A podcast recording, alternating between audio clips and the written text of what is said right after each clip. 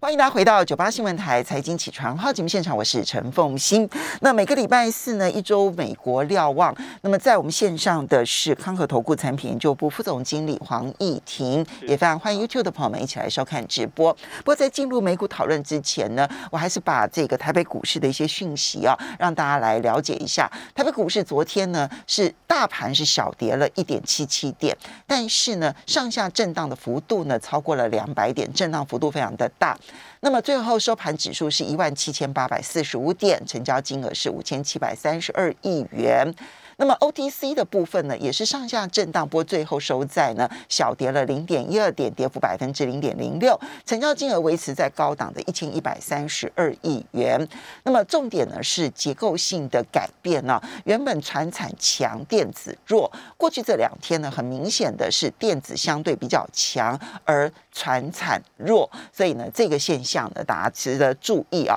好，不过回到了美国股市的部分，易婷，我们来看一下，就是。美国最近啊，其实连续的公布消费者物价指数、生产者物价指数，其实从这一些数据来看，确实至少目前在美国通膨的现象是蛮严重的。是没错。那呃，就这两天当然连续公布了消费者物价指数跟生产者物价指数。那我们先就消费者物价指数做讨论好了。那消费者物价指数呃年增率是五点四，那十三年最高。那如果是看核心消费者的呃物价指数的话呢，是四点五。那基本上呢，呃，这个大概是将近三十几年来的最高水准。那所以长期呃整体来看的话，不得不承认的就是，美国的确是面临到呃通膨现况增温的现象。那如果我们来看一下，就是呃构成整个消费者物价指数上升的原因来说的话，哦，扣掉了呃能源跟食物之外，哦，贡献度很大的几个面向。第一个是呃今年以来其实。涨价幅度都非常大的二手车，二手车涨了四十五点二个 percent，呃，相较于去年同期，那新车的涨幅呢也有五点三个 percent。那呃，当然了，那很多人会认为说，甚至联准会的说法也是如此，就是呃，因为缺料缺工，那特别缺乏汽车晶片的的因素，所以造成了呃新车生产呃不顺利，就造就推升了呃二手二手车价的状态。那呃，当然呃，如果整个供紧状供给状况能够快速呃得到呃缓解的话，那也许这部分有有可能受到控制。但目前看起来的话，呃，事实上整个供应链短缺的问题啊，目前看起来还是蛮紧俏的啊，所以这部分呃也许呃整体的一个汽车呃或是二手车的一个需求其实还是很强，那供给没有那么快速状况之下的话啊，这部分呃。也许不会像呃想象中的这么快掉下来。那第二个来说的话，就是其他原物料，就扣除了能源跟粮食之外的其他原物料也上升了八点七个 percent。嗯，我相较去年同期。那服饰部分的话，将近五个 percent，四点九。那医疗保健是下跌的，是二二点二。那呃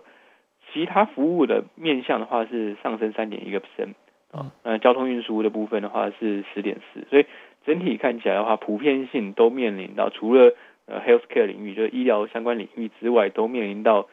相当程度的通膨压力，这是毋庸置疑的。那昨天来说的话，则是呃生产的物价指数，就是厂商成本。那厂商成本部分的话，呃，如果是核心来看的话，MOM 就是相较于一个月之前上涨一个 percent，这其实是非常大的一个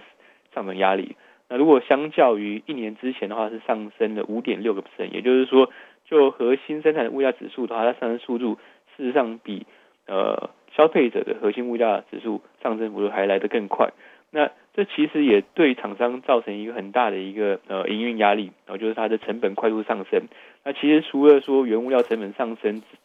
之外呢，呃，劳动成本上升也是一个呃值得被拿出来做探讨的一个问题。嗯，那这其实也包也呃影响到了，其实待待会跟大家报告的昨天所发布的合皮书。那其实就我认为昨天发布的合皮书来看的话，呃，联准会至少在经济跟通膨层面，他们的看法已经悄悄的出现改变。但昨天市场上并不是这么反应啊，这些昨天市场还是反映呃鲍威尔在听证会当中所传递出来可能偏向鸽派的讯息。但但我呃会希望听众，或者说待会可以跟大家呃爬书的比较详细一点，让大家去体体认或者体会呃。联准会到底是不是如市场所反映的这么各派？哦，那大概会是呃今天的重点。那除此之外的话，也会先跟大家 update 一下，呃，就是呃金融股发布了财报之后的一个市场反应。那其实也可以当做一个窗口去看，说接下来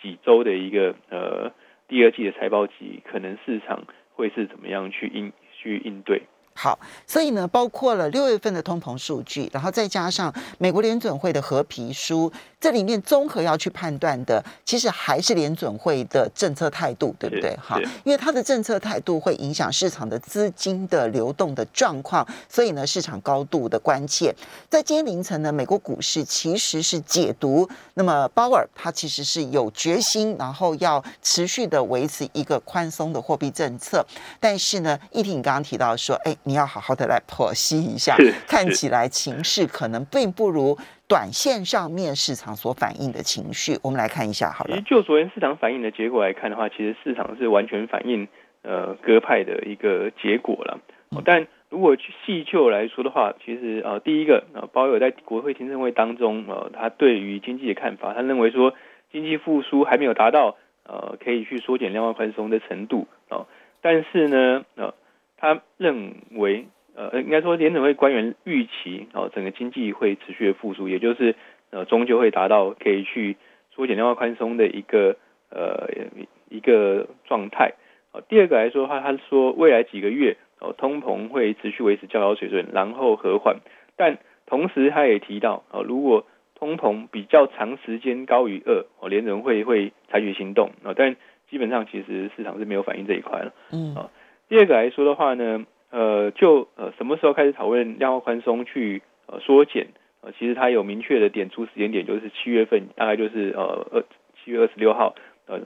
两个礼拜之后，我们就会看到啊，他说呃七月份的 FOMC 会议，就呃联总会的利率决策会议呢，会讨论缩减量化宽松的一些呃呃事项。呃，但是呢，呃会不会去做执行，或者说什么时候做执行呢？会提早跟呃，在执行之前会提早跟市场做沟通啊，其实这维持联储会一贯的立场哦。那呃，整个就业市场他的看法是认为说，就业市场的复苏还需要时间哦。那但终究会达到呃三点五个 percent 的一个低失业率的水准。那同时呢，其实呃在谈到呃缩减量化宽松的考量因素的时候，其实这一次那鲍威尔有提到房价高涨哦，也会是联储会。去考虑啊调整呃量化宽松政策的一个考量因素之一哦，所以整体看起来其实并不像市场反映的这么样的呃宽松或者这么样的鸽派，其实我觉得它是一个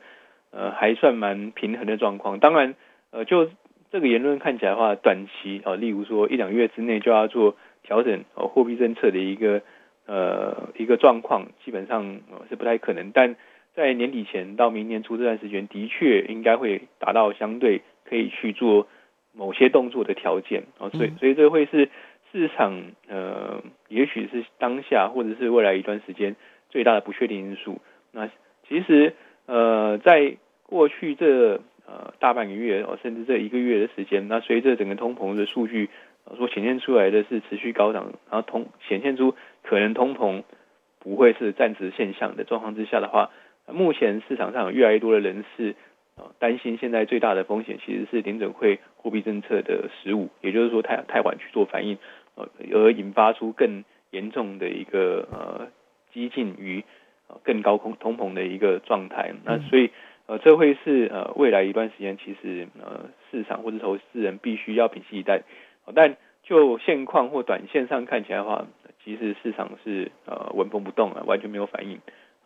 那昨天呃 S M P 五百其实在盘中在创历史新高。那虽然就黑呃 K 线角度是连续两个两个交易日收出现黑 K 棒，然后但整体而言还是维持相对高的水准。呃，另外跟大家报告一下，就昨天呃公布的合皮书啊，合皮书的一个取样时间呢是五月底到七月初。哦，这么长啊！五月底到七月初。哦哦对，那呃大致上看起来啊，其实经济活动就进一步的增强。那其实呃。这是毫无疑问啊，那物价以高于平均水准的速度上涨啊，然后呃薪资增长速度温和，但是呢，它里面有提到哦低薪工作者的薪资调幅哦高于平均值。那呃，这其实呃，就我认为啊，它其实是一个会带动未来通膨增增温的一个呃潜在因素之一。啊，因为呃，相对低所得者，他其实呃所得增加的呃，对于消费的边际效益更高啊，嗯，就是说已经很有钱了，你再给他一千块美金，对他来说没有什么，他这一千块美金可能只花十块，对对，但是如果是呃相对低所得者，其实他如果拿到一千块美金的话，他的消费意愿会更强啊，所以其实他可能要花到七成，是是。那呃，同时呢，整体看起来，其实，在呃，因为和皮书是各地呃联准会的一些调查员去调查出来的结果嘛，哦，其实对于通膨的展望出现了蛮大的分歧。哦，那当然啊，一些人，一些这些呃调查官，其实他得到的回应是认为，呃，通膨是呃短暂的，是暂时的，但是大部分的认为，呃，未来几个月，成本跟价格会进一步上涨。你是说和皮书里头的调查员大部分认为未来会相当长的一段时间都是持续的温和上涨？不是，应该是这么讲说，呃，整体的结论应该是这些调查员呃不确定通膨是不是很快就会消退。嗯，那有些人认为这是暂时现象，高通膨暂时现象，但大多数的人认为未来几个月啊成本跟售价都会滚动式的上升。这样听起来，这样听起来其实是认为它不会是短期现象。所以其实如果就和皮肤透露出来的速度，呃，透露出来讯息来看的话，呃，跟联准会目前的一个核心结论，也就是通膨是暂时的，其实出现了一些落差。哦，啊，当然这调查这是针对这段调查时间，呃，五到七月初这段时间调查的结果。所以我们在看待呃接下来的一个呃和皮书的时候，其实就要更关心这一块，就是。这些呃，当各地的调查员他们所回收出来的、回收回来的结论，呃，是不是呃出现改变，或者是是呃维持原来的一致性，就是维持呃通膨可能是暂时的一个状态。所以呃，如果出现转变的话，当然终究会影响到呃联准会的决策，因为呃，毕竟和皮书代表的是说过去这一段一段时间，大概一个半月到两个月的时间，呃，整个美国经济的形势。所透露出来的状况，这种状况，所以呃，我们我们这一段嗯，在进广告之前呢，我们稍微做一个结论。所以虽然看到说不断的这个鲍尔不断的强调说这个通膨只是暂时性的现象，但是如果说从他所公布的调查数据来看的话。这个暂时现象的结论似乎并不是那么样子的牢靠，对不对？这就回到了你刚刚一开始的时候提到说，现在最大的风险就是担心联准会反应速度太慢，那到最后呢，通膨已经上升了，而货币政策会来得又快又猛。我们稍。欢迎大家回到九八新闻台财经起床号节目现场，我是陈凤欣，在我们线上的是康和投顾产品研究部副总经理黄义婷，也非常欢迎 YouTube 的朋友们一起来收看直播。好，所以呢，刚刚义婷已经解析了，就是。当然，现在市场反映的是鲍尔说什么，好，先来听什么。但是呢，你这边要特别提醒的是，和平书里头所呈现出来的现象似乎并没有那么的一致。好，就呃，美国联准会的合皮书自己去调查出来的结果，显现出来的现象似乎不是这么样子的，可以支撑说这个通膨是一个短期现象。但我们实际上面看到，在资金的流动上面呢，嗯，第一，当然。股市还在继续的高档震荡啊，它不是连续性的创新高，但至少在高档，它并没有很明显的拉回修正，它是一个高档震荡的一个格局。那么偶尔还会创新高，但是呢，债券市场实在是非常明显的资金，资金是大量的涌向债债券市场哦，所以使得它的殖利率不断的往下降，这个跟。大家预测说会有通膨，所以联准会货币政策要转为趋紧，未来利率会往上升，不是刚好相反吗？怎么看待这个现象？其实这个现象，嗯，就短期起来的话，当然会蛮令人匪夷所思的啦。那就是说，会跟过往的一些经验值有比较大的一个落差。那呃，就我自己的解读，我认为是整个债券市场投资人他的呃反应有一点超前部署，也就是说，呃，特别是在偿债部分啊。其实短债除了昨天，呃，市场认为鲍尔可能不会这么快做动作，应该是联准会不会这么快做动作之后，呃，短债有同步下跌，但呃，团债团债值利率有同步下来但就过往一段时间来看的话，大致上整个连整个值域曲线是趋于平坦，对，也就是说啊，短债还是维持相对比较高的水准，但长债啊市场的解读是认为说，嗯，联准会可能提早做动作，所以呃远期的一个呃经济跟通膨预期可能会下修，这种情况之下的话。就会呃推升长债的吸引力，所以短期通膨的压力很高，所以短期的公债值利率维持高档，比如说两年期公债值利率百分之零点二二七，好，这维持在相对高档。但是长天期认为联准会可能会很快速的压抑通膨，所以长天期的公债值利率没有提升。其实压抑通膨的同时，也压抑了经济成长预期啊，所以就造成说长债十年期以上的长债值率。呃，不升反降啊，其实下降幅度还蛮快。这是代表大家对于长天期、对于长期的这个经济发展表现悲观吗？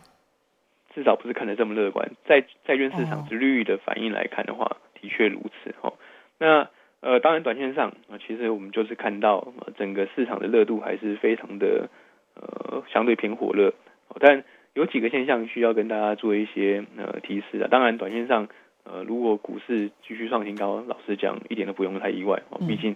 呃，整个上半年流入了很多的强势的资金，呃，在呃股市当在股市当中，所以呃，就动能来看的话，目前是还没有出现转折哦。但呃，细细细细去拆解的话，其实哦，开始有一些分化的状况开始出现了。呃，第一个来说的话，就是呃，今年呃，所谓的民营股啊，就是那种散户呃追捧的股票啊。今年的上半年表现非常的好，哦，但进入七月份之后，有出现很明显的高档回档的现象。其实很多的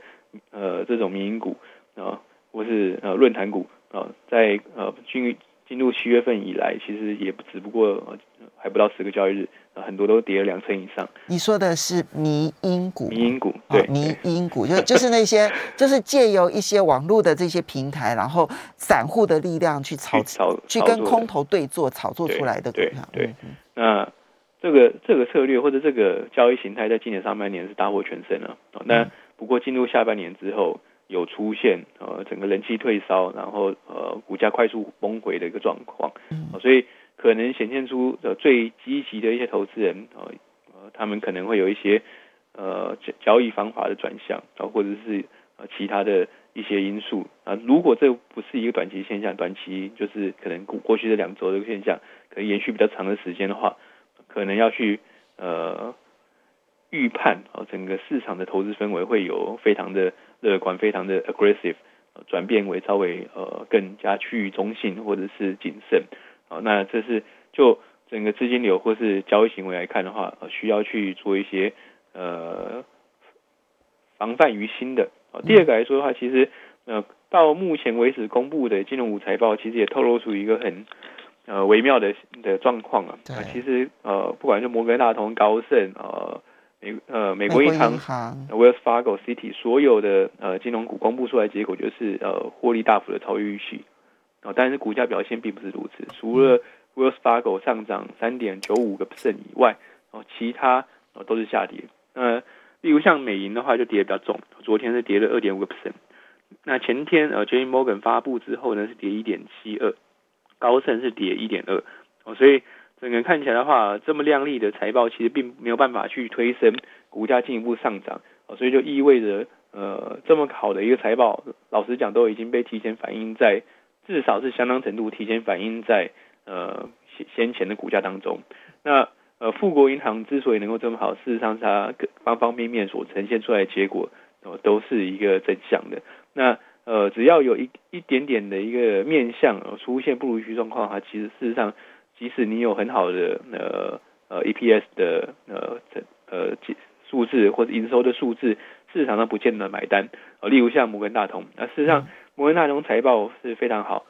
好到一个很它的获利是年增百分之一百五十五，哎，是。那呃 EPS 呢是三点七八，预期是三点二，啊，事实上就超越预期非常多。哦，那但是市场质疑的是说，它第二季的呃良好的一个营收表现是来自于第二季。呃，并购活动火热所带来的投行的收益啊，那高盛也是如此，高盛的一个呃 EPS 十五块啊，预期只有十块多啊，事实上这比预期还要再好五十趴，但市场仍然不能不买单。那市场的质疑是来自于说，呃，他们呃市场质疑说，呃，主要的获利来源来自于呃 AM 就是资产管理，啊，还有 IP 就是呃投资银行，也就是说新股 IPO 等等啊所造所带来的营收。那呃市场认为说，呃特别是针对摩根大通呢，认为说整个代放业务并没有随着呃经济活动的复苏而提升，所以就形成压力。美国银行也是你的你的传统业务并没有看到好转，是你你之所以赚钱是靠的是股市的热，那万一股市不热怎么办？是，嗯。那美国银行所缴出来的数字也是如此，它的获利就是哦超出预期大概二十个 percent 哦，但是呢市场质疑是它的一个净利息在过去第过去这一季是下降，嗯，所以其实市场是有很严苛的角度在看财报啊，那。而且用放大镜在找缺点，可能用显微镜了。对 对，那这显这就呃代表是说，只要接下来公布的财报不是那种呃各个面向，就是过去这一季很好，那未来这一季更好的这种财报的预期的话，或是说这种的呃执行长的一个呃。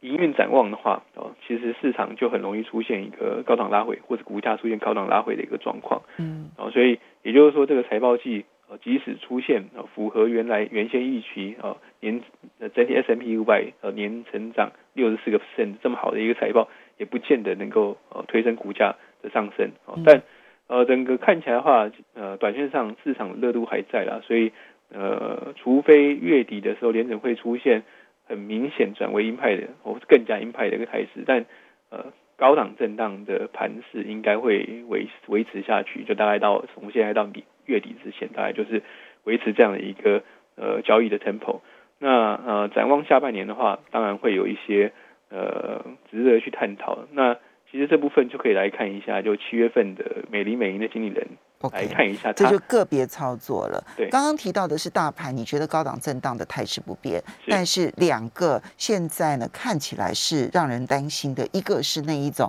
以投机为主的哈，那散户为主的迷因股。现在人气退烧，然后第二，这这这必须要小心注意他们的资金配置可能会未来产生冲击。然后第二个是金融股，尽管财报这么好，那那市场上还是不买单。这个现象如果再蔓延到其他个别的呃公司的话，因为下个礼拜开始可能是科技股，对不对？哈，就要注意这个现象。好，所以呃，你刚我们接下来再来看的是七月份的美银美林的经济经经济人的这个调查报告，可以看得出来，至少在操作的时候。后，